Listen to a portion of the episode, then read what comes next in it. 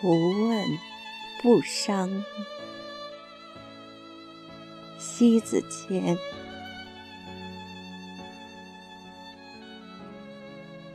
有些话只适合缄默，某种程度上，说与不说，天壤之别。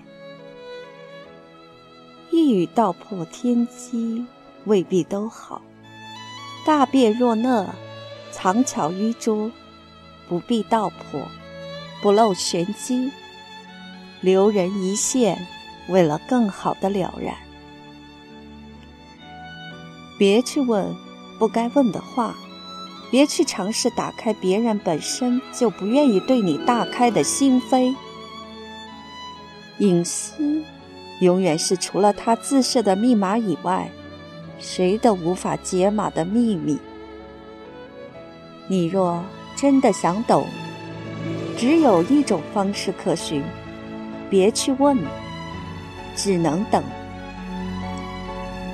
别人愿意说。你自然懂，不想说，你别问，那是别人的内心世界。如果他要说，也一定能够完全放心，恰好又想说的时候，但并不一定非与你说。你别去追问，若问，自讨无趣。我想说的，其实就是，你把他当成了心上重要的人，关于他的喜怒哀乐都为之所动。问题在于，别人并非把你当回事儿。你看好别人，别人并非看好你；你看高别人，别人并非看高你。你纵然是多么的掏心掏肺，别人有可能觉得你另有企图。人性的复杂，不是靠自己的认知可以衡量。复杂，就是没有具体标准化，黑白与对错，各抒己见，有为利益关系的争执。每个人的维系立场。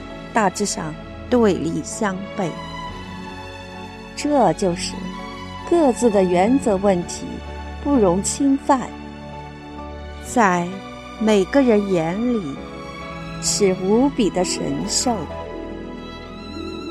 你别问，问太多，连对错都分不清；不问，不懂，更安然。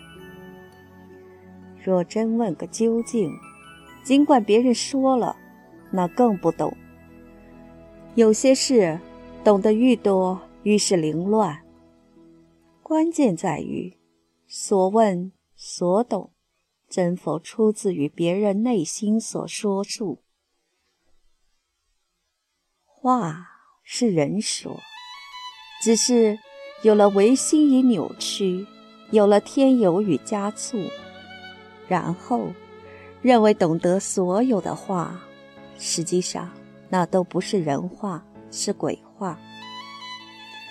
诙谐的是别人不想说，你何必去问？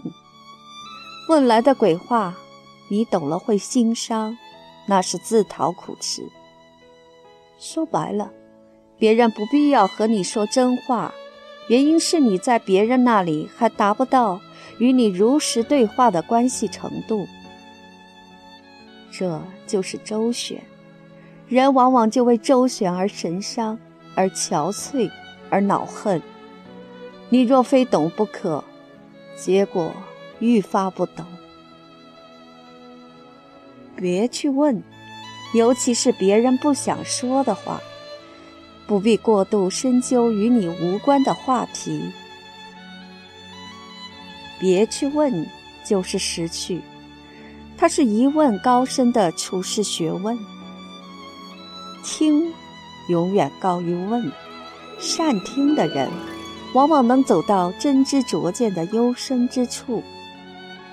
用善听来思考，像一个人需要懂得一个事儿，他义无反顾一直走啊走，走进幽深的通道里，带着思考，带着剖析。哪段路有个坑，有几株花草，有几扇门窗。反复行走之后，对这条路的点点滴滴都已了如指掌。因为坚持，因为思考。他就是在这个不用去问，却又最了然于心的人。